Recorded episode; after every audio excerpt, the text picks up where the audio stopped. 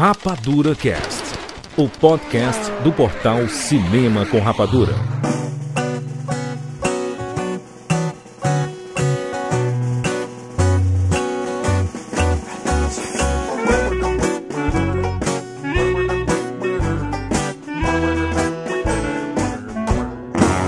Seja bem-vindo, séries Rapadura em todo o Brasil. Está começando mais uma edição do Rapadura Cast. Eu sou Jurandir Filho. E no programa de hoje vamos falar sobre o CGI, que está sendo um problema absurdo em Hollywood. Estamos aqui com o Thiago Siqueira. Jurandir Filho, o pessoal reclama de ver especiais desde que um foguete entrou no olho da lua.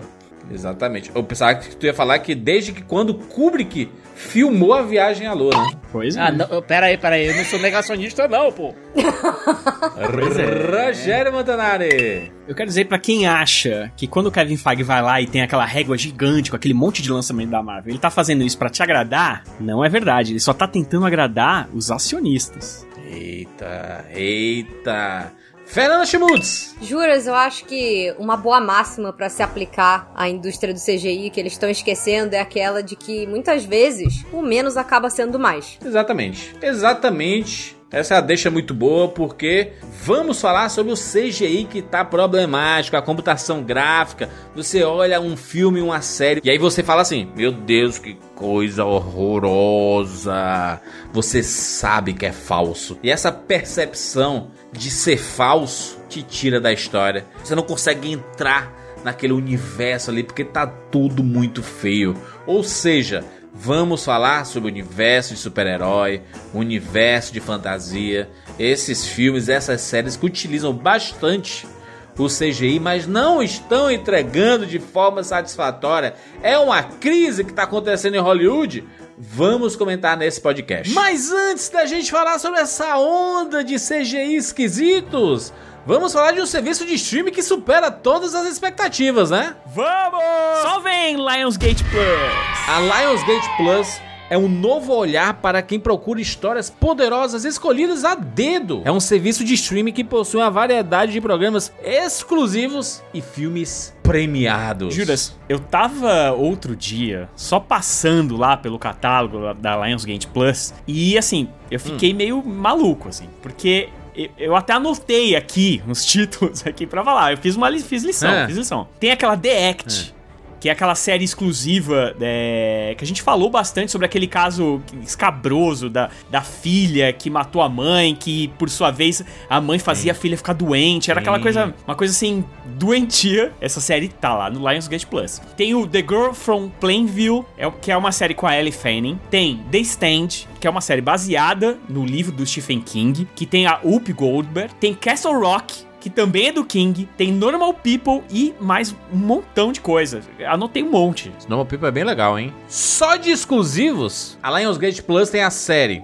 Gaslit, da Julia Roberts, The Great, também com a Ellie Fanny, e o baita sucesso, a série Ligações Perigosas e muito mais. Sim, e eles estão oferecendo 30 dias grátis para você experimentar. Caramba, você tem um streaming, você quer conhecer, você tem 30 dias para experimentar. Cara, é basicamente um pedido. Vai lá, link aqui na postagem, Lionsgate Plus. A gente sabe que você vai curtir, tem boas opções para você se divertir. Afinal, se você quiser sentir, você encontra aqui na Lionsgate Plus. É isso, vamos falar sobre CGI agora aqui no Rapadura Cash. Sou o Matheus de Taboão da Serra, São Paulo, e bem-vindos ao mundo espetacular do cinema. Again. I'm a cop, you idiot. James Bond. Life was life. You can't handle the truth. Johnny. I'll be back. And the Oscar goes to Rapadura Cast.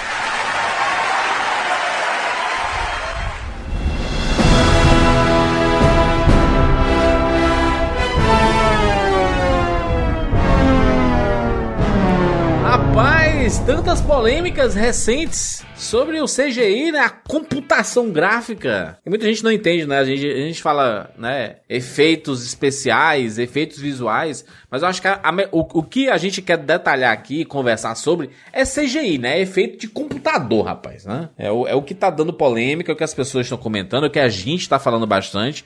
É o que nós estamos reclamando bastante, né? Dos filmes recentes Principalmente os blockbusters, né? Que tem grande investimento. Reclamar de filme pequeno, né? Investimento pequeno, é meio até desleal, né? Porque, cara, eles não têm grana pra, né? Fazer um negócio desse. Agora, uma empresa como a Disney, como a Warner, né? Como a Paramount, Universal, que fazem, né? Os seus blockbusters, eles terem problema de CGI, de computação gráfica, aí é um negócio mais embaixo, né? Tipo assim, caraca, né? Por quê? O que, é que tá acontecendo com o mercado, rapaz? Tem algumas coisas acontecendo com o mercado, certo? Primeiro, excesso de conteúdo. Quando você tem um caminhão de séries ou fi e filmes sendo feitos ao mesmo tempo, tudo com uma necessidade de entregar isso em seis meses a um ano, e você tem uma quantidade limitada de estúdios que fazem esse tipo de serviço, cara, obviamente oferta e demanda, né? Eu lembro, Siqueira, que antigamente o tempo de produção de um filme era um, pelo menos no mínimo três anos, né? Três anos de, de pra, entre filmagem, né? Entre pré-produção, é, filmagem e pós-produção, dava ali na faixa de três anos. A Marvel, né? Que a gente tem que citar, que é, vai, vai ser um dos grandes motivos da gente estar tá fazendo esse podcast é por causa das polêmicas recentes também da Marvel. Ela deu uma acelerada nisso, né? Dos filmes lá de dois em dois anos, é, às vezes até menos. A Marvel às vezes faz filme ali com um ano e meio, ela tá, ela filma, é, é, faz os efeitos visuais e, e lança, né? Curtíssimo. Juras? Imagina o, imagina o seguinte: você tem o Kevin Feige, a Marvel do Kevin Feige pedindo efeito especial, efeito especial, efeito especial. A Marvel, esse universo de super-herói é um universo que é muito pautado na computação gráfica, né? O, é, Exige, é muito exigente. Pós-produção. É, essa, essa pós-produção, assim. Cara, o, hoje em dia, se queira, não, eles não filmam mais nas externas, não filmam mais nos lugares. Antigamente, né, a gente via. Isso é um, um romantismo, obviamente, né? De, de, de, da gente que via os filmes. Os filmes, assim, tipo os Spielberg das antigas que filmavam no, nos lugares. Apesar de, sim, o Spielberg ter sido um, um, desses pais, né? Do CGI ali, o Jurassic Park, que é um quebrador de barreiras total, mas ele não esquecia os efeitos práticos, né? Por isso que talvez Jurassic Park sobrevive até hoje, é um filme lá de 93, eles eles filmavam bastante externo, né? Nos lugares, iam, ah, tem que ir pra uma floresta, ia pra uma floresta. Cara, eles fazem tudo set hoje, né? É, é, é, tudo no mesmo lugar, né? Tudo no mesmo estúdio, na verdade, né? E é, é sempre fundão. Aquele fundão verde, né? Bonito. Aqueles galpões com fundo azul, é. né? Inclusive, inclusive, uma coisa que foi engraçado, e nem faz pouco tempo assim, nem faz tão pouco tempo, porque a gente já vai estrear o 2, né? Que eu lembro que na época do Avatar, Ih? é, eu lembro que a galera tava falando assim, é, é, tinha, tava rolando um, um papo que, ah, filmou nas florestas do Brasil, né? É. Na floresta amazônica. E, tipo, aí o cara tem que vir lá e falar, gente, é o seguinte, eu, eu É preciso muito explicar uma mentira, coisa. gente. Nada é que você tá vendo ali é de verdade, tá ligado? Nada é de verdade. E aconteceu a mesma coisa no Mogli também, né? Que a galera falou, não, mas eu- a única coisa que é verdadeira é o menino, o resto é tudo fake. E aí você tem hoje em dia é, vários estúdios de vários lugares diferentes e todos eles trabalhando com filmes que são 80, 90% feitos em CGI, porque sempre que a gente pensa no CGI, a gente vai pensar no herói voando, a gente vai Ah. pensar nos poderes, no raio azul, você vai pensar nos animais, vai- sendo que hoje em dia, praticamente tudo é feito de CGI, cara. Tipo, a gente tava fazendo, inclusive eu, tava, eu fui escrever aqui, CG e ruim. E aí apareceu, a primeira coisa que, a segundo vídeo que aparece é o nosso, inclusive, quando a gente falou do, do CGI da Marvel. E a gente até mostrou alguns exemplos lá. O que acontece é que muitas vezes a gente acha que as coisas estão sendo gravadas. Por exemplo, a gente viu uma cena que era num aeroporto, com um avião, as aeromoças saindo e tal. E era uma série, não era nem um, um filme blockbuster nem nada, era uma série de, de TV. Eu nem lembro aquela série das aeromoças, que isso é o nome dela agora. Penem, né? Panam, É. isso, Penem. E aí elas entrando no avião lá e tal. Cara, aí de repente começa. Era um vídeo é, mostrando os efeitos e tal. De repente vai apagando tudo. Aí ficam três moças andando numa ponte feita de uma ripa de madeira verde. tudo era verde. Tudo era verde, menos as aeromoças, tá ligado? E tipo, é uma cena banal. Banal, não é uma cena Vou de colocar. ação. vou vamos passar. colo- vo- voltar a colocar links no, no post do, do podcast? Vamos. Acesse aí, tá? cinemacomrapadura.com.br, lá no. Tem um vídeo e tem imagem pra você ver. E, e, tipo, e aí, agora você imagina várias produções do mundo inteiro, não só de filmes, como de séries de TV, tanto pra TV quanto pra streaming, é, todo mundo usando a mesma tecnologia o tempo todo. Obviamente, não vai ter mão de obra pra todo mundo. E aí começa. O que, que acaba acontecendo? Acaba ficando uma coisa. Artificial, né? É, é muito artificial. Você percebe, cara. Eu assisti recentemente esse filme da Netflix chamado Justiceiras. Estão ligados a esse filme aí? Com a Maya Hawk. Uhum. Sim, sim. Vamos ver qual é desses justiceiros aí. Cara, o filme começa, ele abre com uma câmera vindo de longe, assim, parece um drone que tá sobrevoando. O carro tá passando por cima de uma ponte. A, a câmera vem lá de cima. É um drone mesmo. Vem, vem, vem, vem, vem, vem, se aproximando, vem se aproximando. Quando se aproxima, tudo fica falso ali, sabe? Tipo assim, chegou perto pra mostrar que tem uma pessoa dirigindo lá, escutando uma música no carro. Cara, do nada ficou tudo falso. E parece que a, a Netflix era meio sem vergonha nisso, sabe? Ela fala assim: foda-se, tô nem aí. Lança desse jeito mesmo. O pessoal que assiste aqui não tem muita exigência com esse rolê aqui, né? É só, é só pra enfatizar aqui. É estilo. CGI ruim virou É. estilo, é isso? E olha, ainda tem outra coisa, ainda tem os momentos em que a, o CG fica tão ruim, eles querem revisar a situação do- depois do lançamento. Por exemplo, aconteceu, vou dar dois exemplos aqui bem, bem pesados. Primeiro, Cats. Cats, Aí é quando putaria, saiu, né? Nossa. Foi logo eu no- sei, mas eu sei. Porra, eu mas sei. foi, não, É, foi na- no exemplo. Eu tenho que ir do pesado também, né, gente? Trash, trash. Do, do trash também, né? É, Cats, quando saiu, saiu aquela ver- uma primeira versão do filme que foi pros cinemas na pressa pra poder concorrer ao Oscar. E eu não sei como alguém achava que aquilo ia pro Oscar, mas enfim. Nossa senhora. O filme, o filme tinha ficado, entre aspas, pronto num dia foi lançado no outro. Foi mais ou menos nesse estilo. Nunca lançaram, né? Você quer o documentário de, de como foi feito Cats, né? Por que será, né? E aí? Eu veria. Você veria, eu tenho certeza. Porque assim, Eu veria. todas as pessoas vestidas de gato, gente, são CGI, tá? É É real CGI. isso. Os efeitos não estavam terminados. Inclusive, eles tinham colocado uma coisa e depois tiraram que era o cu dos gatos. Meu Deus. Tinha o, cu... tinha o cu dos gatos. E tinha uma outra coisa bizarra, que é, acho que foi a alteração que mais ficou visível.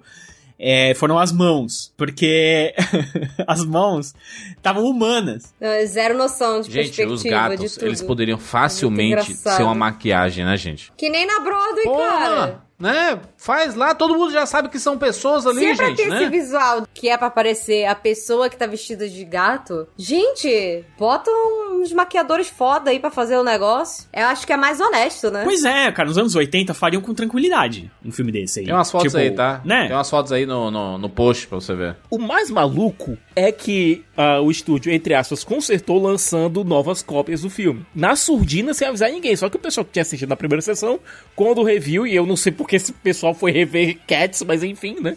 Notou a diferença. E a, a versão que a gente tem disponível hoje nos streamings, no home video, etc., é essa versão corrigida, né? A outra foi com a- é, foi bem mais recente com o Thor Amor e Trovão, que muita gente reclamou com certa razão daquele efeito da cabeça do Axel, do filho lá do Heimdall, que é quando apareceu lá aquela cabeça flutuante lá pra falar com o Thor. A versão que foi pro cinema era foi considerada muito ruim e foi entre aspas consertada no lançamento do Disney Plus. Olha, eu não sabia disso aí não. Na surdina também, né? Posso falar? Ficou pior.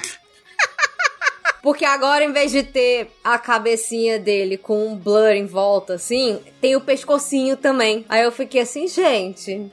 Vamos combinar. Tá cagado, cara. As- abraça, abraça o trash. O Thor Amor e Trovão, ele podia muito bem abraçar o camp e falar, galera, é isso que temos, é isso que estamos aqui para oferecer. É um oferecimento, Taika Waititi, seu humor peculiar. E, é cara, isso. o Taika ainda fez a burrada de na tour do filme. Ai, é na press tour verdade. do filme. Ele atesta, né? Isso é um absurdo. O cara fazendo a promoção do filme, falando de uma cena específica com a Tessa Thompson, se não me engano. Ela faz um comentário sobre o CGI do, do Korg, né? Do, do personagem dele. E ela fala assim: ah, o CGI tá meio. Né, dá pra perceber claramente que, não, que é um CGI, que não, não tá muito bem feito e tudo. E, aí dá uma risada e tudo. A galera ficou uma pistola, né? Que quem trabalhou no filme, imagina, né? Você vê o diretor do filme zombando do, do seu CGI. E você não dá tempo pra turma poder lapidar, né? Melhorar o negócio, né? Porque tem que ser E tudo foi correto. aí que, que vazou isso, né, na imprensa. Exato. Foi depois disso que vazou a carta dos, dos caras lá da empresa CGI falando, galera, não deu tempo pra gente fazer Tiveram as vários coisas. depoimentos, né, Fernanda? Assim, de, de, de pessoas Sim.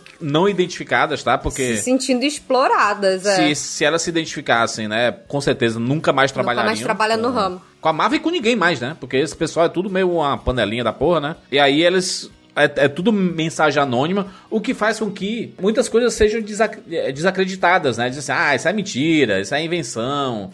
Eu vi vários desses comentários assim, dizendo assim, cara, mas nem... Não tem nem nome essa, essa galera aí, é tudo anônimo, fonte anônima. E aí, é, você dá um... Você tira o crédito da denúncia, né, cara? Mas claramente você percebe isso. Ou, né, a prova real de que tá acontecendo o um problema são os diversos CGIs ruins. É, falando especificamente aqui da Marvel, que a gente tá vendo é, ao lado um do outro, né? Tem coisas assim que são ridículas. E, cara, eu, se, se, a gente voltar no original, é, volta mais no tempo aí, a gente vê grandes mestres, né? Tipo um Spielberg da vida que ele fez carreira fazendo efeitos práticos, depois que ele descobriu o CGI, ele começou a, a entrar bastante no CGI, né? A fazer coisas no, no, no CGI. É, acho que a partir de Jurassic Park ele já juntava os dois, né?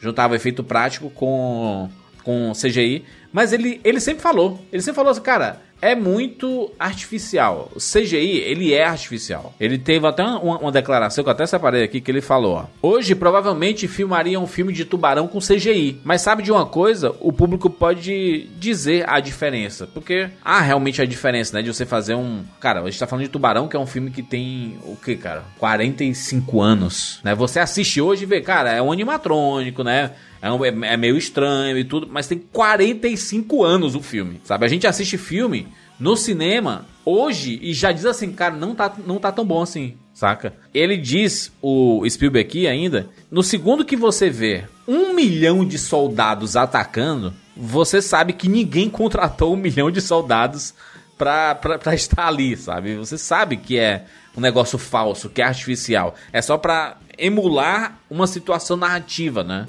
É, é por isso que se fala bastante do Coração Valente, né? Do Mel Gibson, que não tem um, não, não, é, não são exércitos gigantescos, mas ele dá uma comprimida na câmera, né? Ele pega a câmera ali e, e, e deixa próximo. Ele tenta não colocar é, em espaços muito abertos, assim, para não ficar muito falso, né? De perceber que tem poucas pessoas.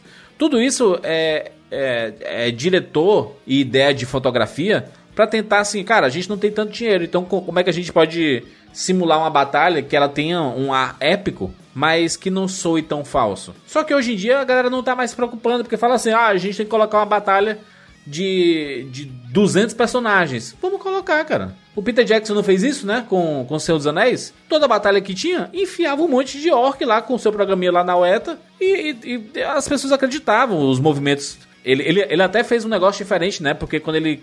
Eu, eu lembro que eu assisti muitos documentários do Senhor dos Anéis e ele falava assim: ah, a gente fez questão de que os orcs tivessem movimentos diferentes. Tipo assim, a gente vai colocar 10 mil orcs, cara, uma parte tem que ter movimento diferente, assim, para ficar mesclando mesmo. Senão, imagina a galera tudo repetindo o mesmo movimento. Você percebe é, quando é falso, sabe? O, o, o olhar do, da, da, da pessoa que tá assistindo hoje em dia filmes e séries ele é bem diferente de anos atrás. Você percebe quando tem um, uma coisa falsa ou, ou quando tem algo que não tá casando muito bem, sabe? 21 anos atrás, né, quando começaram a sair os documentários dos Anéis, é, eles falando do Massive, né, que é essa é, software que, o, que a UETA criou para esses grandes exércitos. Eu lembro de uma anedota que foi, foi feita na época, né, que eles tinham colocado, que eles mediam a inteligência desses exércitos digitais que eles botavam para brigar, né? e que eles tinham colocado num, no nível lá em cima, né? E que os exércitos iam se atacando e quando viram uns aos outros, correram uns dos outros. E na época, o Massive era considerado uma tremenda inovação, porque você fazia esse, essas multidões digitais, esses exércitos digitais, se, se, enfrentando e quando a gente assistiu Seus Anéis, a gente ficou realmente impressionado. Mas a questão é que não era só o efeito, era a fotografia. É, o Peter Jackson fazia algumas coisas que dava para disfarçar é, a inclusão digital do, dos efeitos digitais ali na tela. Hoje em dia, como o Juras colocou, é um pouco mais difícil porque nós estamos muito, muito acostumados, muito treinados para ver esses efeitos digitais.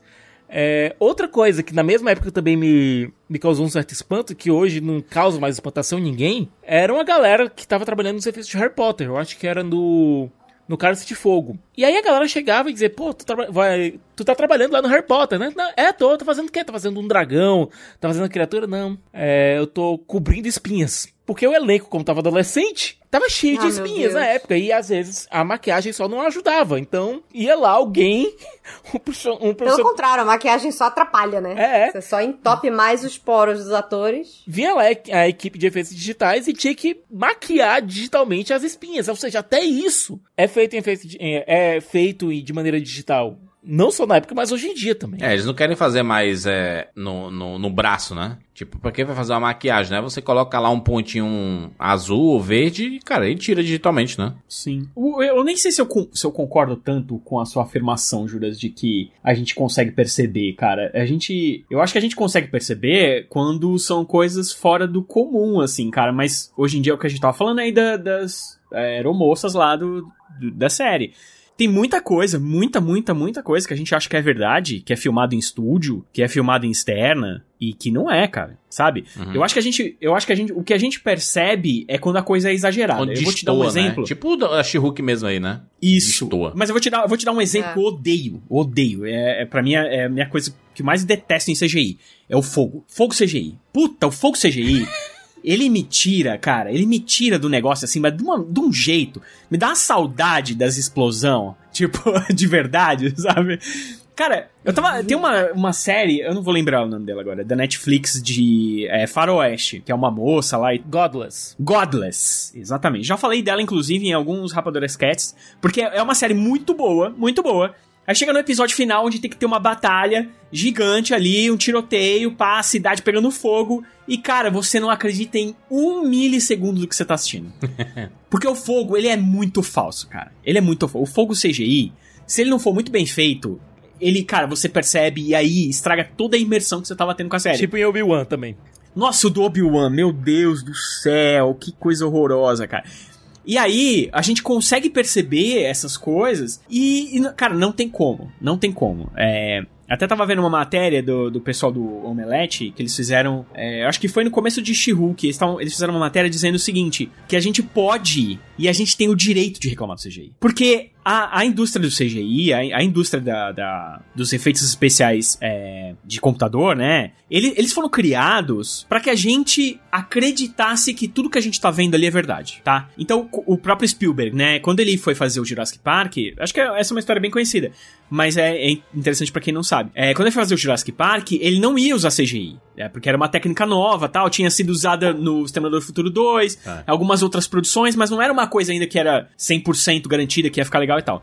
Então ele ia fazer com stop motion. Inclusive ele tinha chamado o cara que era o pica do stop motion pra fazer. O cara já tinha criado os, os monstros, já tinha criado tudo. E quando eles fizeram uma cena pra ele, e quando ele assistiu, ele falou: pô, não tá combinando com o que eu quero contar. É uma técnica incrível, inacreditável, mas a gente não consegue mais acreditar nela, né? Existem coisas melhores, então eu vou procurar coisas melhores. Aí ele, aí ele abandona é, a, a técnica stop motion e ele parte pro CGI. Então o que a gente vê ali é uma mescla de animatrônicos que ele mandou construir, que era o que ele ia fazer, anim- é, juntar os animatrônicos com o, o, o stop motion. E aí ele junta o- os animatrônicos com o CGI e dá super certo, e até hoje funciona super bem.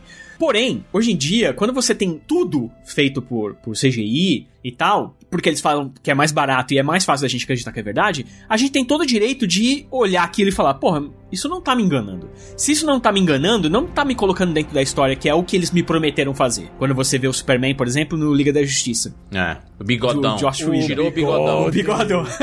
Caraca, o do bigode, cara, o do bigode foi uma das coisas mais ridículas do... do... É porque chamar a gente de otário. Você não, você não se sentiu. Quando você viu aquilo lá, você não se sentiu meio otário? Porra. Sinceramente, assim. Cara. Você fala, porra, esse- sério que ele tentou me enganar com isso? Sério? Ele parecia que tá, tinha, sei lá, ele era alérgico a camarão e comeu camarão, ele tá com a boca inchada assim. é. Me senti atacado agora. Você fica, você fica com a boca, boquinha de Superman, ou É. Sica? A boquinha do Superman é inacreditável.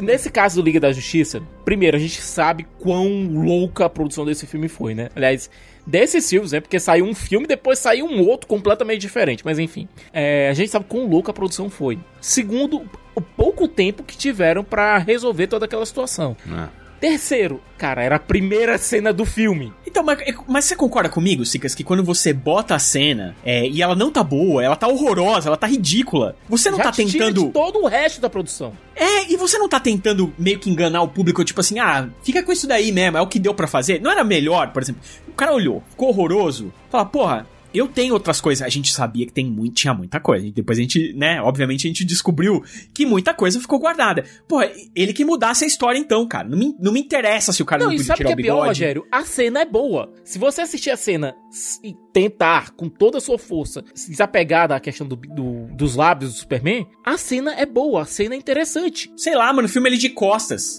O Não problema é que sei. a única coisa que você fica vendo. Cara, eram dois moleques filmando ali no, no celular. Dava pra dizer que os moleques não eram bons cinegrafistas. Eles estavam atrás dele, É. sei lá, alguma coisa do gênero, tipo. Ficaram nervosos, Cara- ficou tremendo a mão, sei lá. Uhum. algo- Dava pra fazer, mas não. Qualquer coisa, o cara né? põe lá. De pro- e põe e fala assim: Ah, foda-se, deixa assim mesmo. E aí os otários vão lá, pagam o Cara, o ingresso. diálogo é bom, o diálogo é bom. Cara, eu fico imaginando o pobre do Henry Cavill filmando aquela cena, porque pintaram o bigode que ele tava de verde pra cobrir aquilo ali. Cara. É ridículo. Devia ter sido a coi- deve- devia ser a coisa mais ridícula do mundo. Até mesmo pro cara entrar no personagem fica difícil. Dá, e, e você não entra no filme, cara. Você não entra no filme, e aí eu tava vendo que o- uns exemplos desses filmes que tem o CGI horroroso, e cara, eu, não, não tem como discordar. Por exemplo, o Indiana Jones, A Caveira de Cristal, é outro filme que o CGI ele rouba. Tá certo também. o- Cara, a cena dos macacos, bicho. a, a cena dos macacos. Ah, não. Meu Deus do céu. Ai, meu. Pra quê?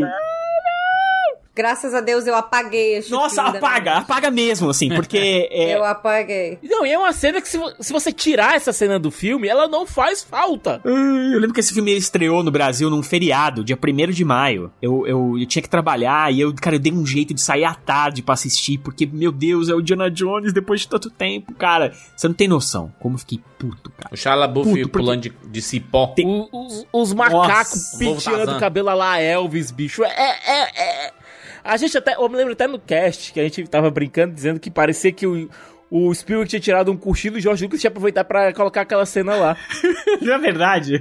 tipo, Isso é muito doido, né? O Siqueira falou do cash aí, mas é porque a gente fez, né? Em 2008, Sim, a gente, por- a gente, a gente, é. a gente é velho desse jeito, gente. É isso. É. é inacreditável. E já era o nosso podcast 78, pra você ter noção.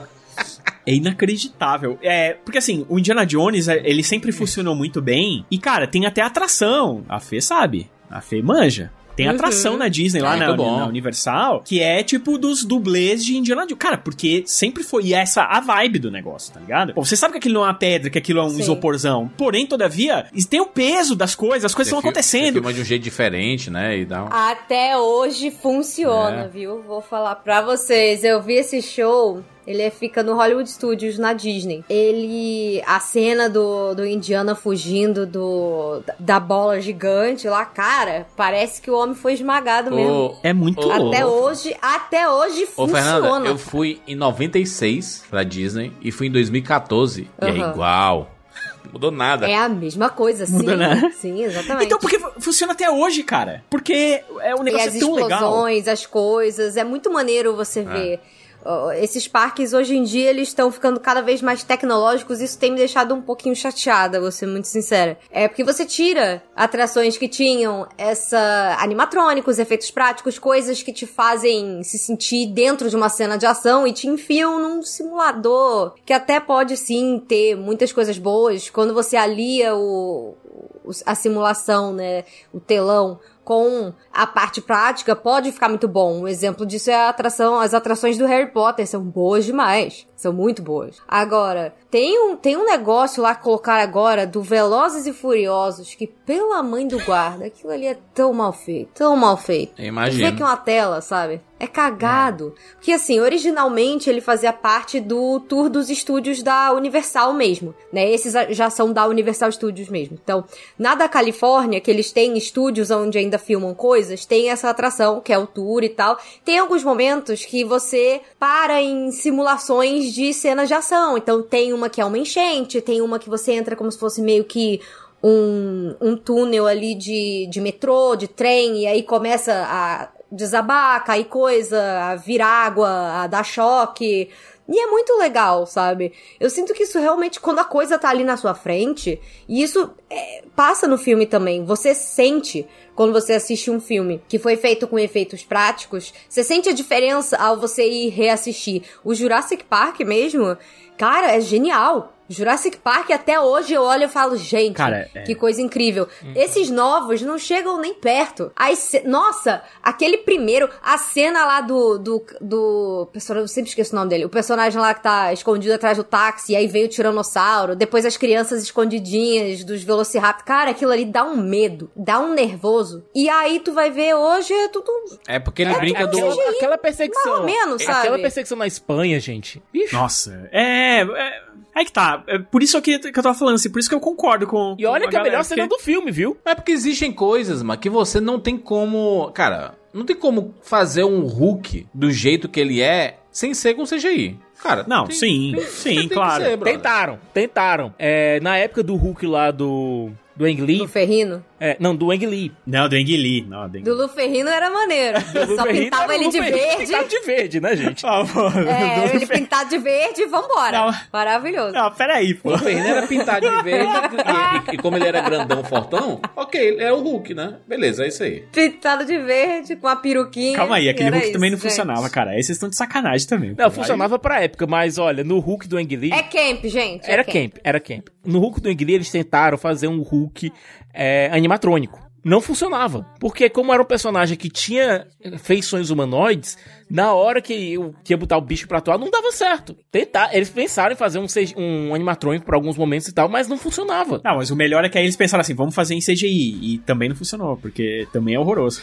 Mas, gente, olha, a tecnologia, eu vou falar só uma coisa para vocês. Walt Disney Imagineering. A tecnologia de áudio animatrônico deles hoje em dia é um negócio absurdo. É eu me lembro quando eles abriram, aproveitando que a gente tá falando aí de, de filmes com CGI, Avatar, que foi muito importante, eles abriram uma land de Pandora lá no Animal Kingdom em Orlando. Gente, tem uma atração sem ser a atração de simulador do voo no Banshee, tem uma, tem uma que é tipo, você vai num barquinho e é como se você estivesse fazendo um tour pela floresta bioluminescente. Cara, no final, tem um animatrônico que eu lembro que eles filmaram o rosto do animatrônico bem de perto pra falar, ah, seja bem-vindo, não sei o quê.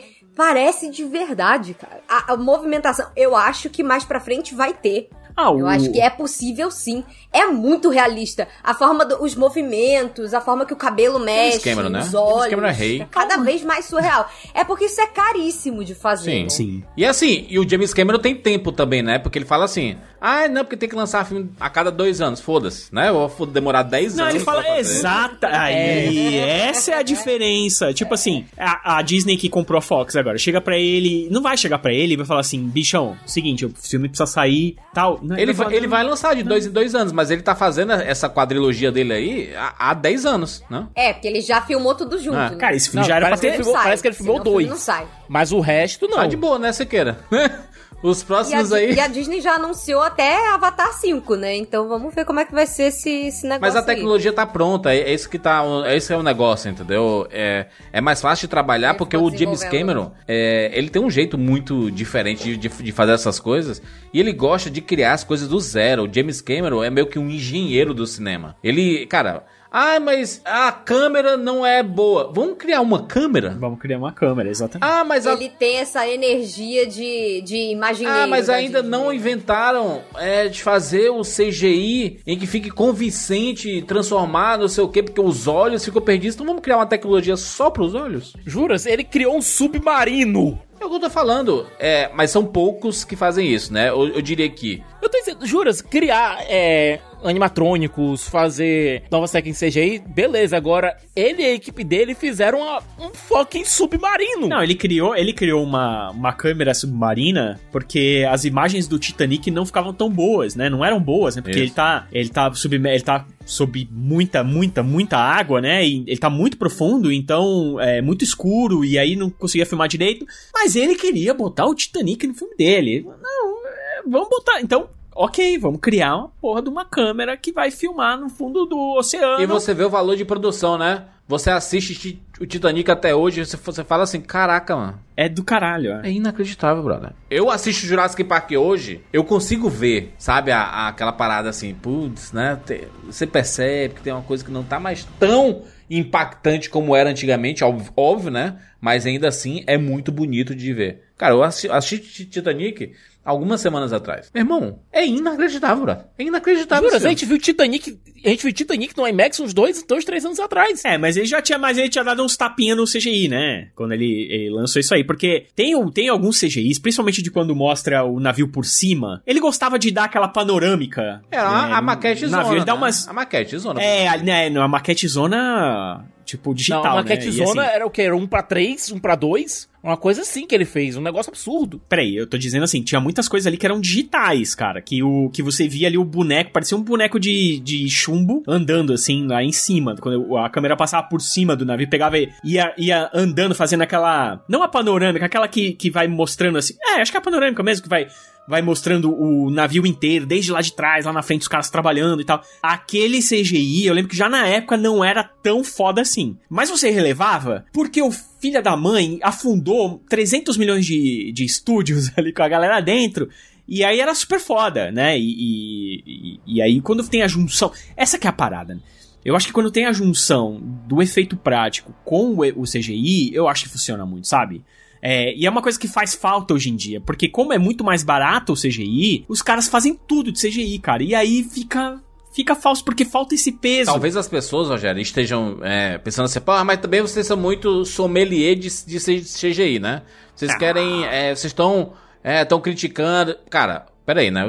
É um- a gente, cara, a gente gosta de, da, da maioria dos filmes da Marvel, a gente vê tudo no cinema, a gente assiste, a gente comenta sempre as coisas da Marvel aqui. A gente tá falando especificamente dela porque ela é a que mais produz, né, esse cinema de super-herói e fica mais em evidência é, esses problemas, né? É, cara, o, o CGI da Marvel, ele tem um, uma- um problema ali que é muito gritante. Que é assim, eu não, ve- eu não vejo problema de usar CGI, o, CGI, tá? Tudo, tudo em Hollywood é com CGI, não tem jeito. Eles não vão mudar isso. É mais barato pra eles fazerem do que levar uma equipe de mil pessoas pra um local e cada dia é, é mais gasto. Ele prefere fazer tudo no set mesmo e coloca fundo verde. É melhor construir cenários e colocar um fundozão verde lá e a galera do, do CG que se vire pra, pra criar os cenários do que é, é, levar a turma. Então, assim, ok, é assim, o mercado é assim, não vai mudar, porque se mudar, vai, vai ser muito mais. Os filmes vão ser muito mais caros do que eles são hoje em dia, tá? O problema é quando há uma clara falta de cuidado. A gente tá vendo isso em praticamente tudo que a Disney faz, né? Em live action, especificamente live action. Tudo que a Disney faz em live action, a gente tá vendo problema de CGI. Seja do Walt Disney Studios, seja na Marvel, seja em Star Wars. Em Star Wars tem umas coisas que são gritantes. Cara, olha, tem uma grande diferença entre você entre o que a gente viu em Obi-Wan, por exemplo. Eu assisti, cara, a gente falou aqui do fogo do Obi-Wan, certo? Mas tiveram algumas sequências ali que foram tristes de ver. Mas quando eu vi agora os primeiros episódios de Endor, que é uma série que tá em produção há 4 anos, e o showrunner, que é o Tony Gilroy, ele insistiu em fazer muita coisa prática, especialmente os cenários, a diferença é gritante, gente. Endor teve tempo de fazer o que queria, a série teve tempo pra ter a produção que o showrunner tinha visualizado pra ela. A qualidade tá muito próxima do que a gente viu em Rogue One, que era que foi feito em um momento anterior, a gente tá vendo essa, essa verdadeira crise do CGI. Em Rogue One, cara, ainda você conseguia ver um- uma boa qualidade de CG no- na tela, na telona, você via isso. A qualidade de render tá muito próximo daquilo. E me impressionou muito, porque eu vi trechos da série, inclusive, no IMAX. E funcionava, sabe? É uma coisa feita pra televisão vi- é, vista no IMAX.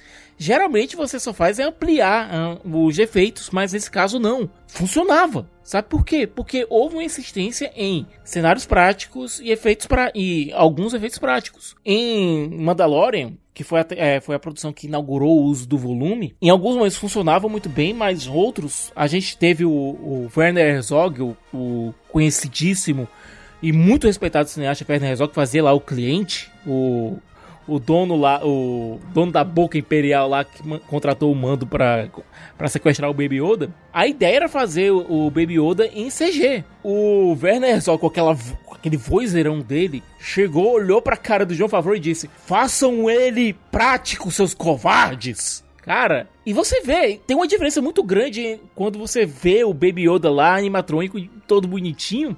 Você sente que ele tá lá. Você sente as interações dele com o Mando, sabe? Com o Din Djarin, com o, Mandalor com o Mandaloriano. Faz uma diferença danada que se fosse um bicho em CG. É que ele é aquela mãozinha, né? Ela, o A mãozinha, cara, a a mãozinha toda hora lá, aquela. Era o bonequinho. Baby Yoda tomando E chazinho. é, sem, sem- falar que é muito inteligente porque você consegue vender um, um boneco que é igual aquilo dali, né? No merchandise funciona bastante, né?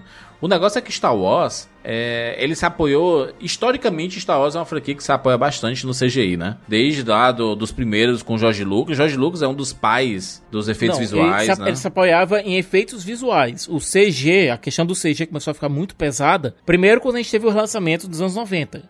Que as chamadas edições especiais, que pegaram alguns efeitos práticos e trocaram por digitais. Teve uma coi- uma- um, um específico que.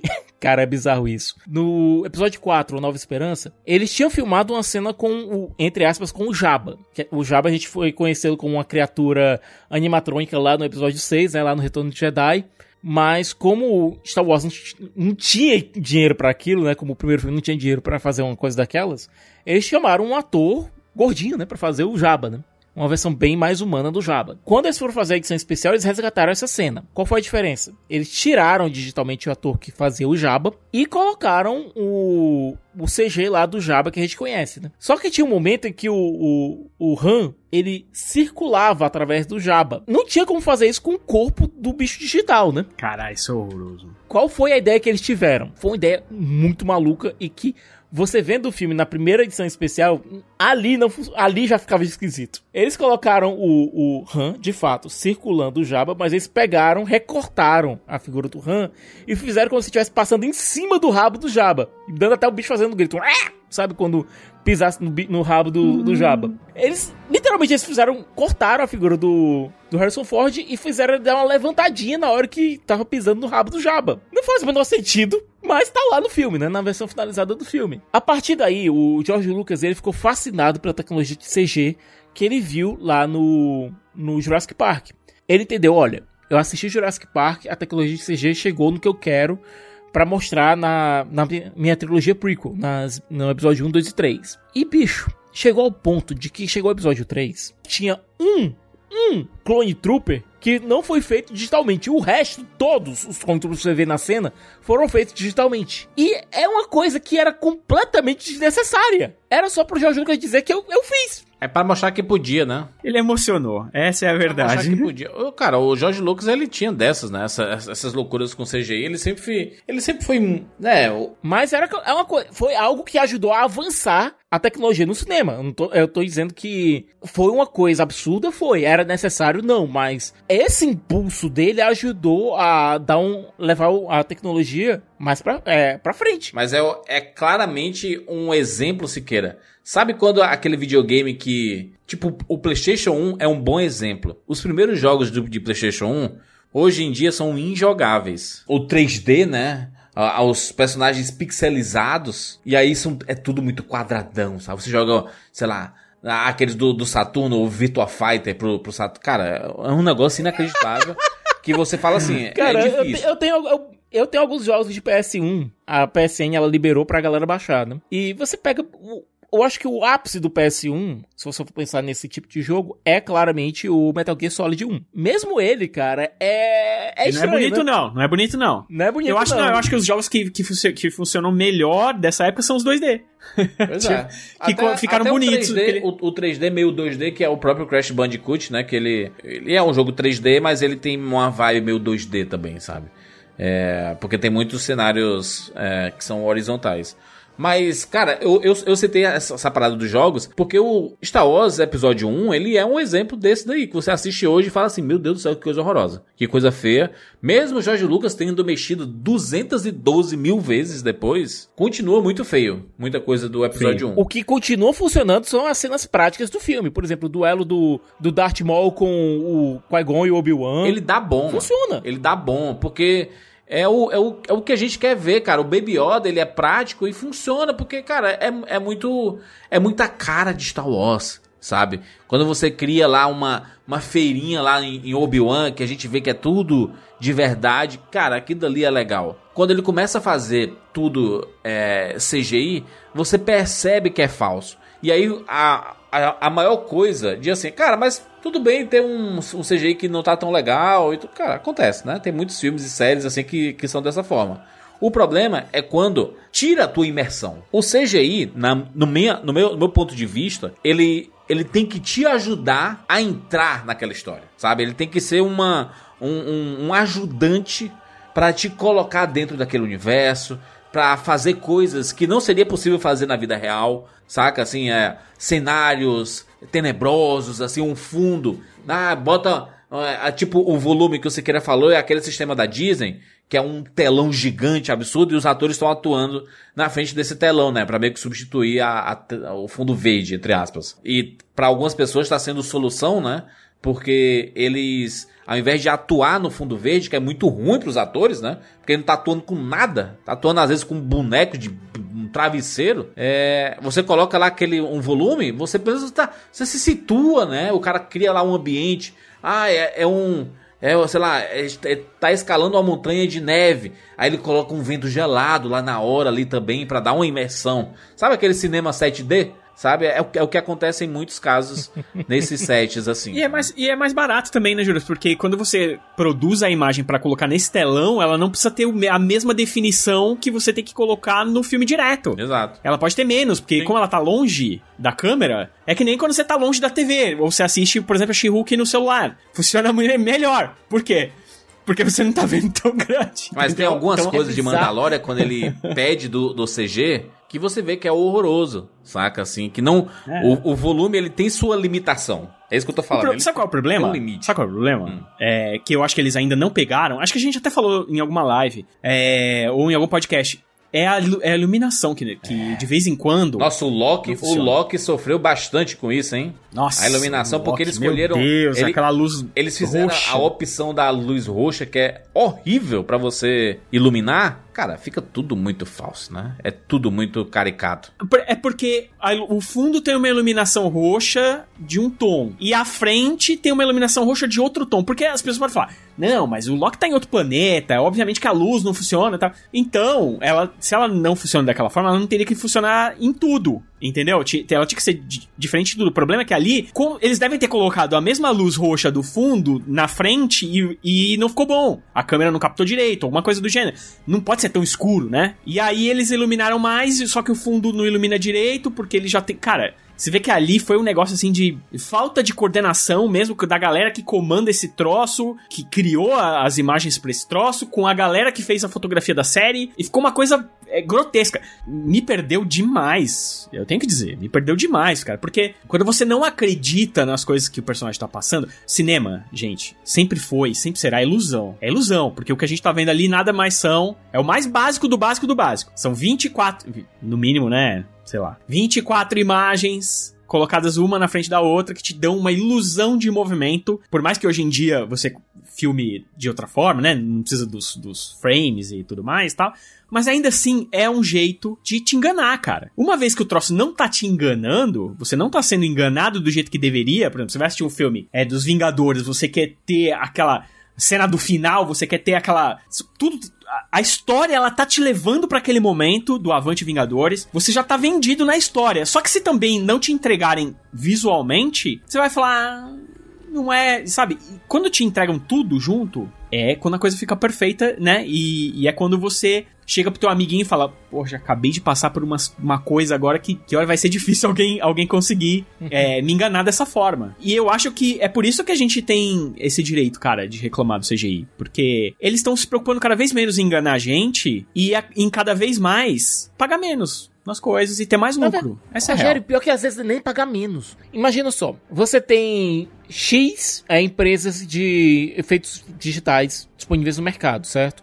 E não tô colocando só, só nos Estados Unidos, não. Hoje em dia, eles estão indo atrás de empresas, de estúdios no mundo todo. Você tem X, mas você tem X vezes 2 o número de filmes e séries sendo feitos. E você tem um tempo Y para entregar tudo isso. Um tempo muito curto. Não, a conta não baixa, a conta não fecha. É. Ah, mas, mas esses, esses profissionais estavam dizendo, né, cara, que eles não eles não estão ganhando bem. É tanto que, que a Disney a gente, não quer pagar a enquanto eles A gente assiste, Rogério, um filme da Marvel, cara, os créditos ali na parte de CGI, você vê empresas do mundo inteiro. E eu imagino essas empresas pegando pedaços do filme, sabe? Ah, vocês vão ficar responsáveis por fazer essa cena aqui.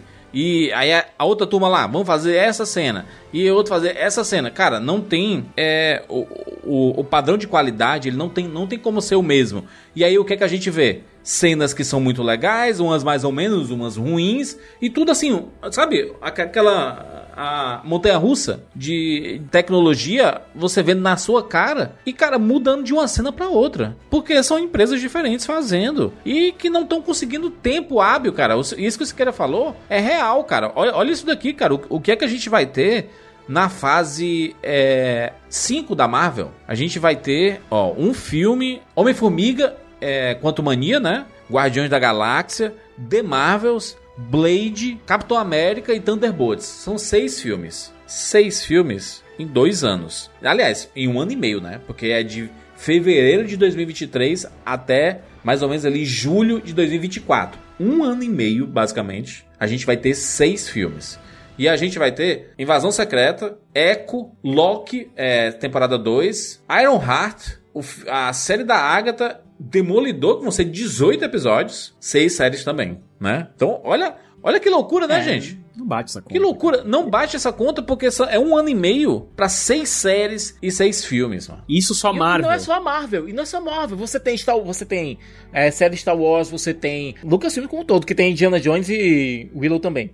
Você tem pessoal da Warner, você tem o pessoal da Universal, você tem o pessoal do pa da Paramount, todos fazendo filmes. É, você tem empresas, é, estúdios menores, você tem pessoal das séries. Gente. Lembra, lembrasse que era que todos os filmes e séries utilizam CGI, tá? Todos. Todos. Não existe um filme é, que não tenha correção. Nem que seja para ter uma CGI, para ter uma correção de alguma coisa específica, de alguma cor, de alguma iluminação ali que ficou meio torta, de você colocar digitalmente, tudo tem correção. Inclusive tem diretores aí é, que o pessoal acha que, né, ele filma muito prático, não sei o que, tipo David Fincher. David, David Fincher é o rei do CGI, brother. Todos os filmes do David Fincher é CGI na sua cara. Não, e olha, mas olha, tem alguns CGI que são, entre aspas, inúteis. Eu sei que deve ter utilidade pro cineasta e tal, mas enfim, que parecem inúteis. É, pega Viúva Negra. Aquela cena que elas estão conversando no bar, que é a Helena e a Natasha conversando no bar. Cara, tem CG a rodo ali porque eles não foram em, na, em locação para filmar aquilo ali. É. Por quê? Porque ficava mais barato quando chegasse na hora da refilmagem, botar o CG e pronto. Pois é, isso é que é o foda, né? Que é assim, eu quero ter. O, o diretor fala assim: eu quero ter a opção de, na hora, decidir mudar o cenário, inclusive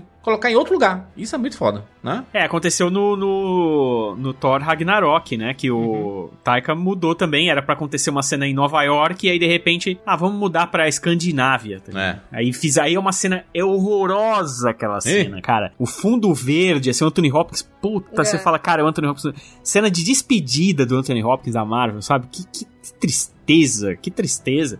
E é por isso, essas mudanças em cima da hora, os profissionais de CGI reclamaram, né? E o Taika tá aí na, na lista, né? De uma das pessoas que, em tese, não sabem lidar com o CGI e por conta disso pegam e ficam mudando as coisas. E aí, pô, o cara tá lá meses trabalhando no negócio e aí de repente chega o cara e fala: Não, muda aí, não é isso aí que ele quer, ele quer outro. Ah, mas, é mas ele pediu isso. Não interessa, agora ele mudou e agora ele quer aquilo. E aí o cara tem que entregar Rogério, aquilo, cara. A, fala, por falar no Thor, cara, a gente teve agora o Thor, Amor e Trovão, a gente vai de novo falar de Thor, Amor e Trovão. E olha que eu não, eu não desgosto do filme, até gosto. Não, eu adoro bem. Mas você pega toda aquela cena na cidade da Impotência e você pega as cenas que tiveram né, depois do Thor, do Thor e a galera levaram um cacete lá do Gore e estarem se agrupando lá no hospital. Todas essas cenas foram completamente modificadas. Por quê? Porque inicialmente, quando o roteiro foi feito, a ideia era que o, o Zeus fosse uma espécie de mentor meio torto pro Thor. Tanto é que depois o próprio Zeus, lá na cena do hospital, levar, levaria o, o relâmpago pro Thor, ajudaria ele a manobrar o relâmpago e tal, etc. Só que aí veio a ideia de fazer o do Zeus é, um antagonista quase. Um anta não, realmente um antagonista. E aí tiveram que refazer todas aquelas cenas lá, meio que das pressas. Deu no que deu.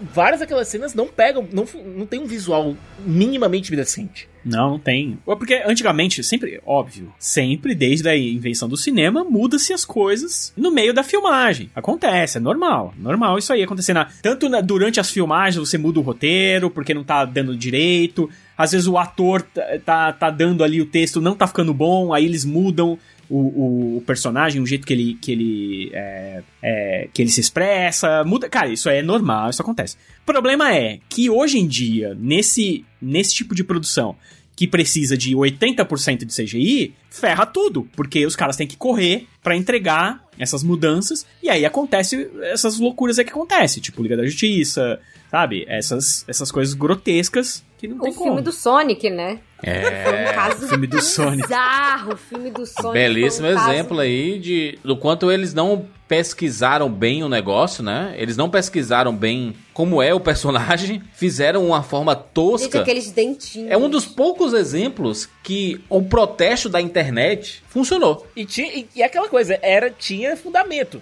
Aí você pode alegar, sim, mas a visão do diretor é aquele Sonic feio. Sim, mas vamos e convenhamos, o Sonic feio não iria funcionar de maneira nenhuma dentro da proposta da franquia. Eu acho que no fim, cara, deu tudo certo. Essa é a real. Deu certo demais. Teve um crunch desgraçado nos coitados dos... Ah, não. Não. Gente, Sim. os coitados que tiveram que ficar lá virando noite pra- e depois que terminaram o filme ainda faliu o estúdio lá. Tipo, caraca, uma total falta de respeito e talvez até de ver aí como é que vai ficar esse sindicato da galera. Mas Isso não é uma aí- novidade, né? Toda tecnologia nova que, que se desenvolve e acaba sendo implementada num grande mercado como o de cinema, por exemplo, você precisa ter certos cuidados. E quando você tá criando uma coisa, é isso que, que a gente tava falando. Você vai criando, tipo, a, a câmera pra fazer tal coisa, o programa pra fazer só o olho do personagem. Você precisa ter você precisa ter uma forma de resguardar os profissionais, né? Aí não tem, né? Não tem sindicato, existe no máximo uma, uma organização lá que reúne Isso os acontece profissionais. demais com. Isso acontece demais no Japão Ah. também com os animadores de, de animes, né? O, a galera que faz anime também. É, tipo, tem muita gente que fala: ah, meu sonho era, era fazer anime e tal, não sei o quê, mas é uma galera que ganha extremamente pouco. Galera que é literalmente explorada ali. Você trabalha igual um corno e mal consegue pagar as contas, sabe? É muito surreal. E aí é nessas horas que você vai vendo também o abuso da indústria com esses profissionais como, como acabam sendo tratados como mão de, mão de obra descartável, né? Não tem como o resultado ficar bom, né, Fernanda? Assim, assim, assim Não, você não tem nem como É. entregar um resultado bom, É. pois é. acho, acho difícil quando, quando você tem uma quantidade tão grande, projetos, aí fala assim, ah, pô, mas tem muitas empresas pra fazer. Realmente tem muitas empresas. Só que nem todas as empresas estão do nível de um, de um blockbuster desse, cara. No filme da Marvel, do filme da Você Warner. não vai. tudo. É, teu estúdio lá é aquela coisa. Você imagina que você tem lá teu estúdiozinho de efeito especial, É. uma coisa, né? Médio porte. Aí chega uma Marvel, chega um Zé Boné lá pra falar contigo, tipo, ó, a gente precisa fazer cinco séries, quatro filmes. Te virem aí, sabe? Se não fizer, tem quem faça. Então é aquela coisa, sabe? Eles não vão deixar de ter a Marvel de cliente. Não vão deixar de ter uma DC, uma Warner de, de cliente. Não vão, nem a pau. E aí é aquela coisa. A gente tinha visto que, que só essa fase 4, somando todas as séries, inclusive, que foram lançadas, de quantidade de conteúdo, já era a mesma quantidade de horas do que o MCU inteiro antes disso. é. Então, é, tem que cortar um dobrado, sabe? Uma coisa de dois, três anos e eles tiveram que produzir aí os outros 12 anos de Marvel, de MCU, tudo em pouquíssimo tempo, sabe? É por isso que aí acontece essas coisas. Dinheiro eles têm pra, pra Não, dinheiro pra- não pra é o contratar problema. essa turma. O problema é o tempo. tem tempo. E aí, a gente chega, por exemplo, nessa discussão que a gente tem semanalmente feito nas lives da She-Hulk, né? De que quando o problema é quando o seu personagem principal, ele fica completamente Deslocado. fora de sincronia. A boca dela não funciona, cara. A boca dela, quando ela tá de She-Hulk, ela tá falando, não, sincro... não, não sei o que acontece. Ela não se mexe de forma convincente. Não funciona. No episódio, num dos episódios mais recentes, inclusive, tem uma hora que, que o olho dela não tava na direção que tinha que estar. Aí só me lembrou aquelas zoeiras lá do que o filme do Tico e Teco fez muito bem no Disney Plus. Uncanny Valley, sabe? né? o- Que começou a. Nossa, aquilo ali foi um, grande. Foi um, um grande estudo do que tá acontecendo com CGI, né? Passar pela história ali do CGI no meio de um filme de comédia. Você pega o.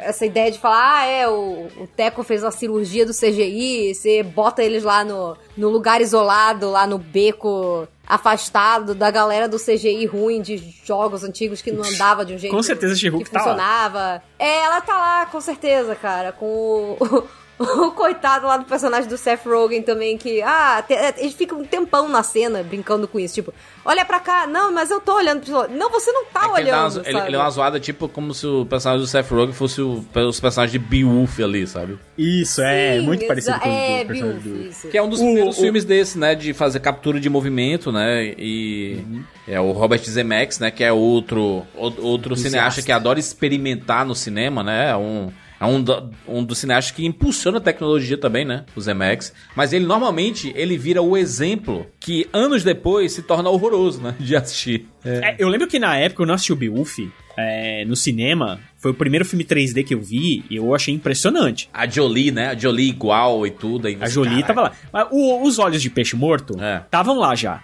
Já dava pra perceber que tinha uma coisa. Você olha e fala. Mas a gente não tinha referencial, então era o CGI era isso, né? Tinha, é, não tinha. A gente tinha o. Principalmente o Final, Final Fantasy lá, lembra? Que também ele era Sim. todo feito, Mas CGI, é porque a turma do videogame, né? A turma do videogame sempre Não, caprichou muito ali, nisso. ali né? foi a pessoa da Square, cara, querendo fazer o, é, a tecnologia que é revolucionária. A Key Ross. Mas era crise CGI. CGI, né? Se queira, não era captura de movimento, não era uma pessoa de verdade fazendo ali. Era o que a Square fazia de, de ouro ali nos anos 90, começo dos anos 2000.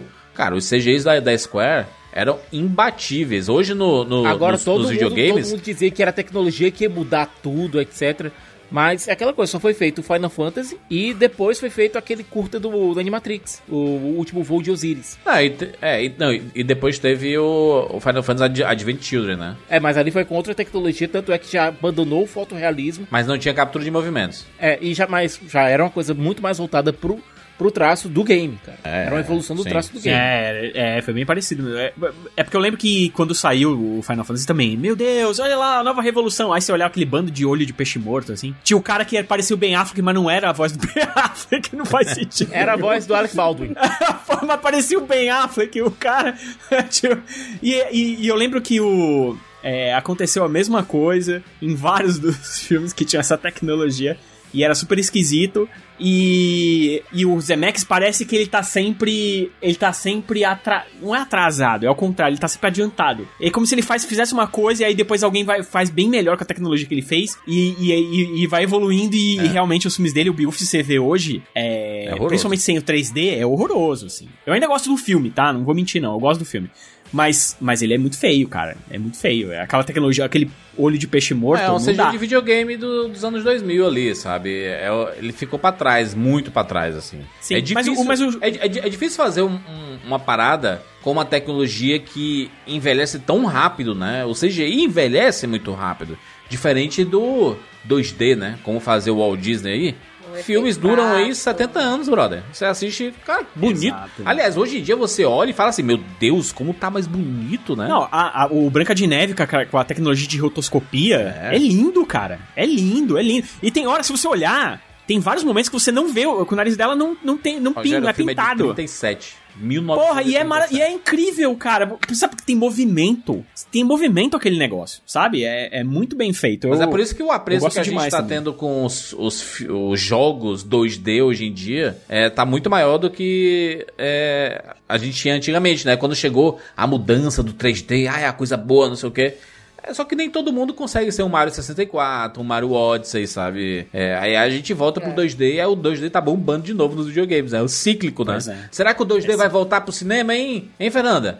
Caraca! Ou eu quero. Né? Não vou mentir, não. Eu quero. Os animes não abandonaram, não, né? Se bem que os animes eles utilizam, né? o- Cara, Dragon Eles Ball. misturam, né? É, Dragon Ball fez agora um filme todo em CG que parece. Cara, parecia que eu tava vendo uma cutscene de Dragon Ball Fighters. Isso é bom ou ruim, isso, cara? É, É isso ruim. que eu queria saber.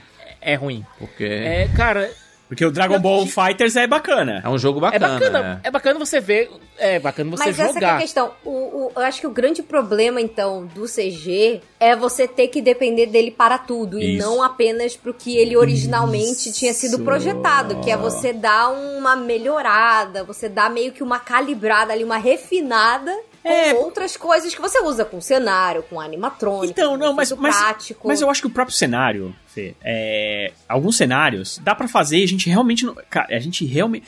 é, o Júlio vai colocar o, o- o vídeo aí que a gente tava assistindo outro dia. É impressionante como algumas coisas é, mais cretinas que. Tipo, o cara tá na frente de um armário, o armário é, fa é, fa é falso. E você não sabe. É uma série. E é uma série qualquer nota. O problema é, você quer fazer o armário? Porque o armário é mais fácil, porque o armário a gente não reconhece também? Faz o armário. Só que a hora que você for fazer um personagem, você tem que dar tempo e o dinheiro e a tecnologia Sim. que ele precisa pra ficar um personagem pelo menos crível. Que você se importe ou com ele, ou que você se importe com o que ele vai fazer. Então, por exemplo, se é um vilão, é, você precisa acreditar que aquele vilão vai realmente gerar um perigo pro seu herói que você tá assistindo lá, sabe? É, e não necessariamente só nisso, mano. Tô falando de filme de terror, qualquer outra coisa do gênero, é, qualquer outro filme nesse sentido. O problema é que muitas das vezes, ultimamente, a gente nem se preocupa. Por exemplo, Pantera Negra, é um filme maravilhoso, incrível. Só que na hora daquela luta dos robô, dos bonecão, você tá cagando. É, e, Você tá cagando e, pra aquilo e lá. uma das Porque- fontes lá que, que falaram sobre a Marvel e sobre o CGI comentaram exatamente dessa cena, né, Rogério? Dizendo assim: é, chegou pra gente fazer sem quase nenhum de direcionamento e a gente foi fazendo. É, eles disseram assim: ó, a gente tem que, tem que fazer essa cena aqui, tem que colocar o fundo, tem que colocar Isso, lá é. o trem passando e não sei o que, piriri, pororó. Mas não tinha. O diretor não tava acompanhando, sabe? Essas coisas. Não teve muito vai e volta. Cara, a galera do CGI, eles têm que exercer a função de, de cineasta, de fotógrafo, de é, editor, E, de, gente, de tudo. a galera não ganha pra isso. Exato, mano. E nem é o trabalho deles, é a expertise deles. Exato, mas é, é que você percebe o seguinte: do mesmo jeito que a gente fica cagando pra aquela cena, o diretor também tava. E ele, e Sim. com certeza, é, foi alguma coisa que falaram: olha.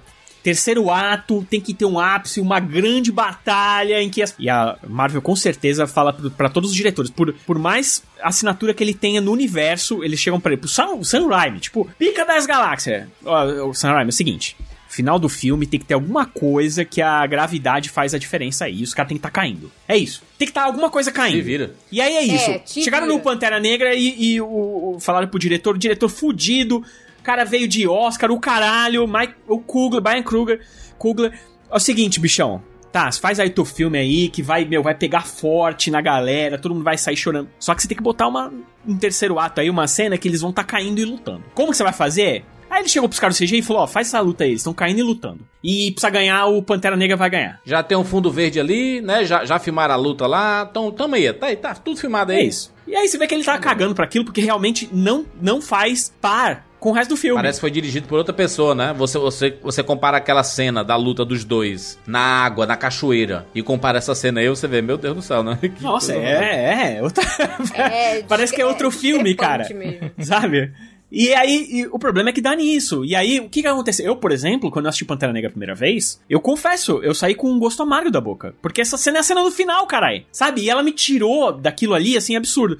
Aí eu saí falando, porra, eu tava vendo um negócio tão absurdo e de repente me... é ruim quando você sai do cinema com a boca amarga, sabe? Você gosta de sair do cinema, é, pô, você- o filme todo foi bom, mas o final foi aquele ápice e tal. E aqui é totalmente contrário. E aí eu tive que assistir, assistir de novo, não é obrigação de, de- de ninguém ter que fazer isso, e nem do diretor, a gente já falou sobre isso, mas eu tive que assistir de novo pra pensar, porra, isso aqui é descolado. Eu vou pensar como isso aqui não existisse. E eu vou dar atenção pra todo o resto. E quando você dá atenção pra todo o resto, é um filme perfeito, né? Então, é complicado, assim. Esse negócio do CGI é, é- parece bobo e parece que a gente fica rodando no... Né, tipo aquela roda de ratinho, que você É. fica rodando assim. Mas, cara, é importante porque, você, porque o ingresso e, e a mensalidade do streaming não é, gra- não é de graça. Mas exatamente. A gente. gente tem que exigir porque nós somos clientes, sabe? Isso é exigir. E, cara, a, a gente tá direcionando pra Marvel aqui, mas, cara, isso, é, isso serve pra todas, tá? Tem muitos filmes da, da, da própria Warner aí que a gente vê que é horroroso. Aqueles lá do, do universo de Harry Potter tem umas coisas que são pavorosas. É, do próprio universo da DC a gente recebeu coisas que a gente citou, no caso, o mais emblemático do Joss Whedon ali, né, que é horroroso, mas a gente viu no próprio Snyder Cut, a gente tem aquele Caçador de Marte que é horroroso, Horroroso. sabe? É, O se- Lanterna Verde. o, o Lanterna Verde, né, que é o I. Know Right, né, do do, do Ryan Gosling, Ryan, não é Ryan Reynolds. Ryan Reynolds. Ryan Ryan Reynolds, é. É, mas eu- o que eu fico com a sensação, sabe o que é? É que aquele CGI que a gente viu em Vingadores Ultimato, no Guerra Infinita, que é a grande, né, a grande estrela da Marvel, eu diria, esses dois filmes assim. É o ápice, é o ápice do, do CGI ali, do trabalho e claramente investiram muito fazendo aquilo ali. Sabe? E Pra chegar anos, vários anos fazendo. Os Thanos perfeito ali, sabe? É, que é um personagem grande, estranho pra cacete. Imponente, né? E, e você fazendo funcionar, isso é muito difícil. É muito difícil de acontecer. E eles conseguiram. E eu tenho a sensação de que vai demorar muito tempo pra gente chegar novamente nesse patamar. Saca? Assim, a gente não vai ter algo desse tamanho se, não, se, a, se a Marvel não colocar um esforço. Porque a impressão que dá é assim.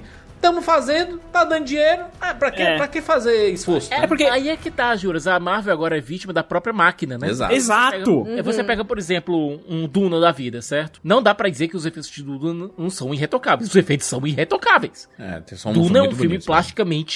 Incrível. E muito, e muito set, muita coisa prática, eles estão lá filmando, né? Tem muita coisa de CGI, óbvio. Afinal, né? Uma, uma ficção científica. É, e- mas é, é um filme que teve orçamento e tempo. E mixou efeitos práticos com efeitos digitais. Porque tem o Denis Villeneuve lá, lá em cima.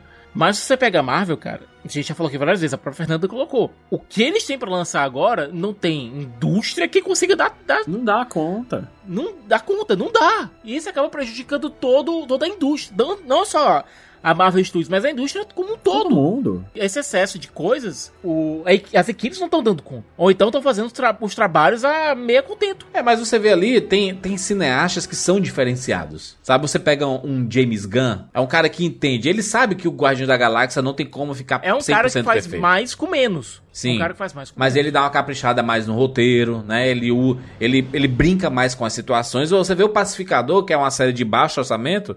Cara, você vê o CGI e você fala assim, cara, é isso aí, tá massa, tá bacana, sabe? E sabe uma coisa que ele faz também, que é muito interessante, que eu acho que outros diretores deviam fazer melhor, eu acho que até o próprio Taika podia fazer isso em algumas vezes, é que ele cria uns efeitos que não são necessariamente realistas. Cara, É. pega o Starro. Ele, fala Sim, umas- ele faz umas paradas meio Cara, o, psicodélicas. o Star é né? muito legal, hein? É muito bem é feito. muito cara. legal, É. cara. Então, aí que tá. Por exemplo, ele, ele não, ele não te passa e não tem essa obrigação. Ele não tem a obrigação de te passar uma verdade do tipo, puta, isso é uma estrela do mar gigante. É tão ridículo. Exatamente. É porque no quadrinho o personagem já é um negócio Já ser é, ridículo. sim. É uma estrela do mar gigante, rosa com azul, que veio do espaço. Dane-se, sabe? Tem que parecer um, um alienzão. Não precisa parecer uma estrela do mar igual a gente vê no fundo do mar, que não é essa a proposta, Sim, sabe? mas, mas se você pegar, Fê, por exemplo, o Hulk, que a gente falou, né? Ele, o primeiro Hulk lá, ele nem parece com o Mark... Na verdade, ele nem, nem parece tanto com o Mark Ruffalo. Esse- Só o inteligente agora, ele parece o Mark Ruffalo. Mas os primeiros lá, principalmente o primeiro, ele não parecia o Mark Ruffalo, assim. Você não olhava e falava, É. porra, esse aí é o Mark Ruffalo. Não via, porque... Até porque eles queriam Ele fazer uma mais mescla... com o Ferigno, cara.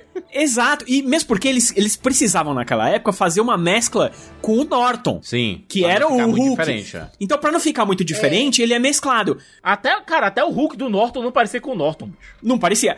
Por que, que a She-Hulk tem que ser i- a cara da Maslany? Por que, que ele não pode ser uma coisa mais lúdica? Porque a She-Hulk é bem mais humanoide. A, É, a, a questão ali A, é, propo- é a- fazer a dela proposta é mais- de roteiro, né? Tipo assim, se o Hulk inteligente do Mark Ruffalo é parecido com o Mark Ruffalo, a She-Hulk, que também é inteligente, né? Ela não, ela não se descontrola, né? Ela não fica...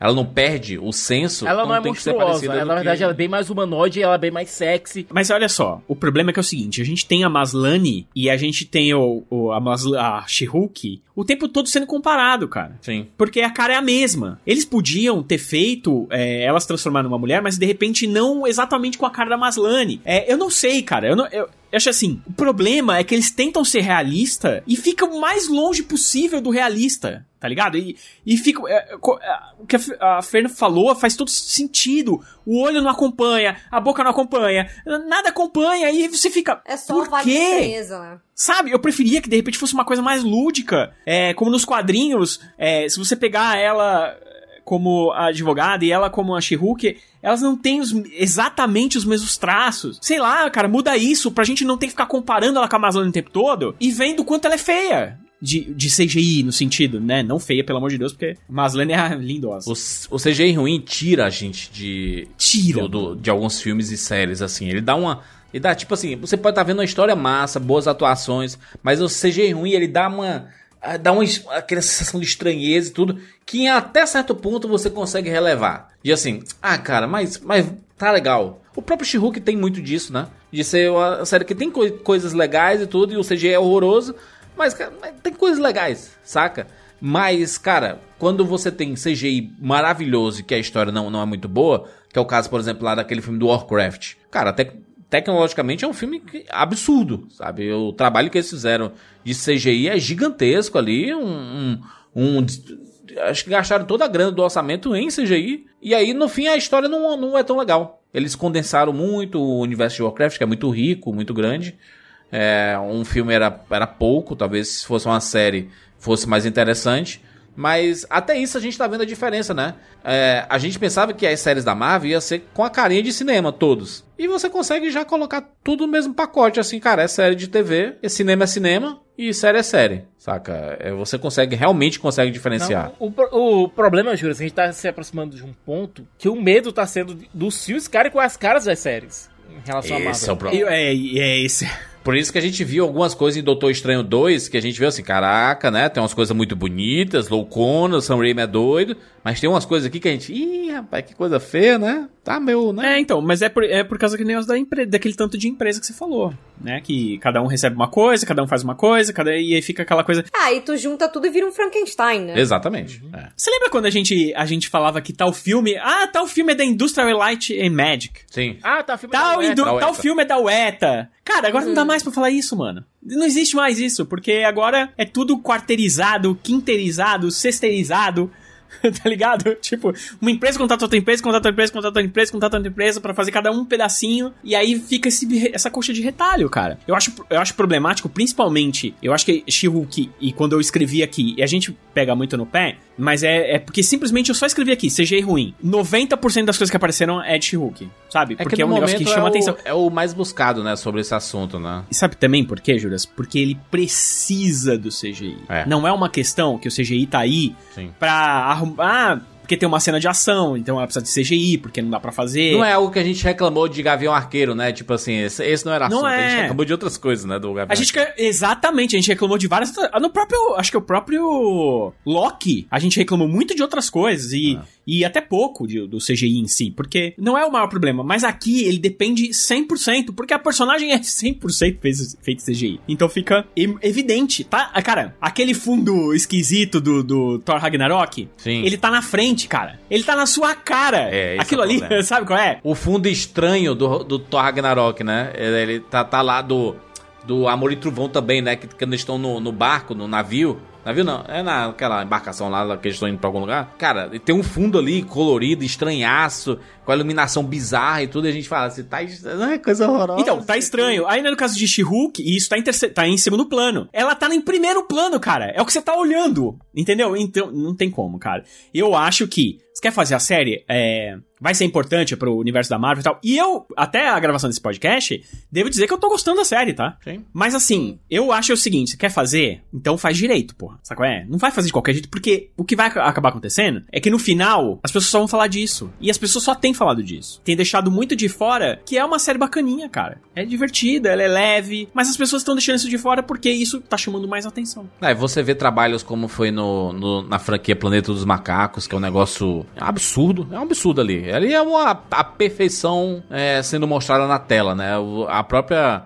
O, o- próprio Rei Leão, live action, que a gente fala tão mal, a gente fala mal por causa da, né, da história em si, da forma que é contada e pela falta de carisma dos personagens. Porque em termos de CGI, cara, é um absurdo, cara. É um absurdo Ele, CGI. ele é ruim, ele é ruim porque ele é bem feito demais. Ele é, ele é real demais. Exato. Essa é a questão, entendeu? Ele é tão realista que ele não passa a emoção que os bichos precisam É passar. tipo aquele relacionamento que você tem, aí você fala assim, "É, você é perfeita demais pra mim, tá ligado? É, É porque. É, porque assim, na- se você olhar a natureza, um documentário sobre leões, é, você vai ter lá a leoa que fica com o leão, e eles têm os filhotes e tal. Cara, você vai ver gestos de demonstração de, de carinho que ela tem ali com os filhotes e tudo.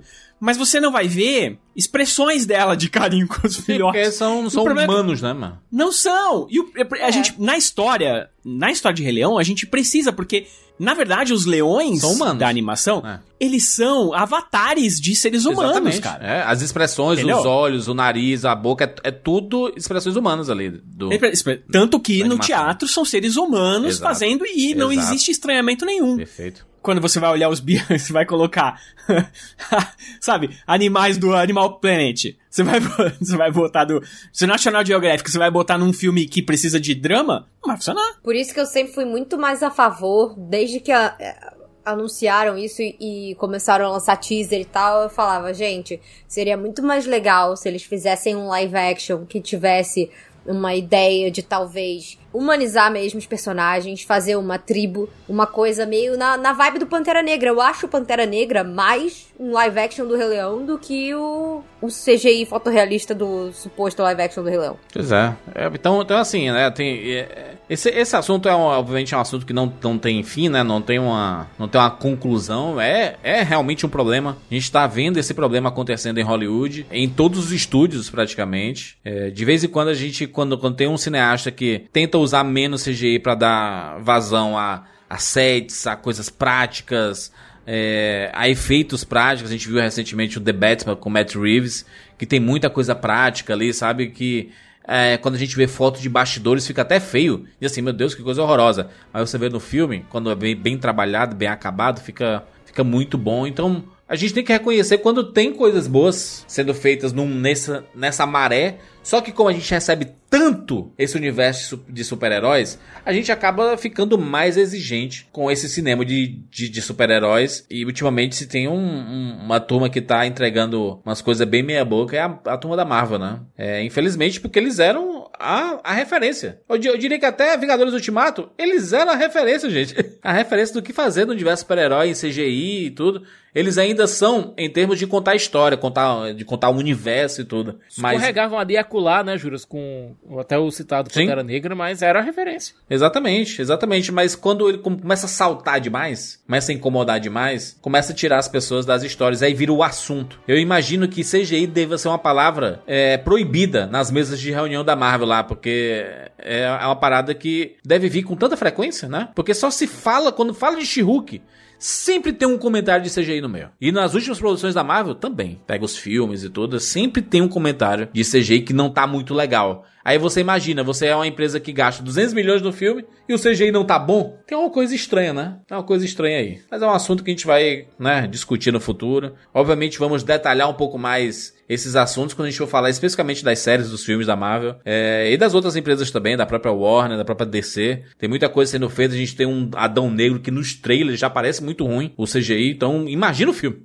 Já se prepara. Aí, né? O cabelo dele voando tá perfeito. Ah, meu Deus. Pelo amor de Deus é, do céu. Cara, no trailer já tá ruim, tá? O CGI. Imagina, imagina que vem por aí. É um, é um problema, cara. A gente tá com um problema muito grande de CGI e tomara que ele seja minimamente resolvido e que as coisas tenham mais tempo para fazer. Ah, quer fazer um cronograma aí de os próximos 10 anos? Massa! Mas começa a produzir, vai sair, sei lá, uns filmes do Superman daqui 5 anos, começa a fazer hoje, começa a preparar hoje. Mas não, tem que ser tipo 6 meses antes do lançamento, tem gente ainda filmando coisa. Aí, a, a, no, na véspera, na semana de lançamento do filme, o diretor ou alguém lá da equipe posta assim: estamos enviando agora o arquivo, kkk. Cara, isso não é legal.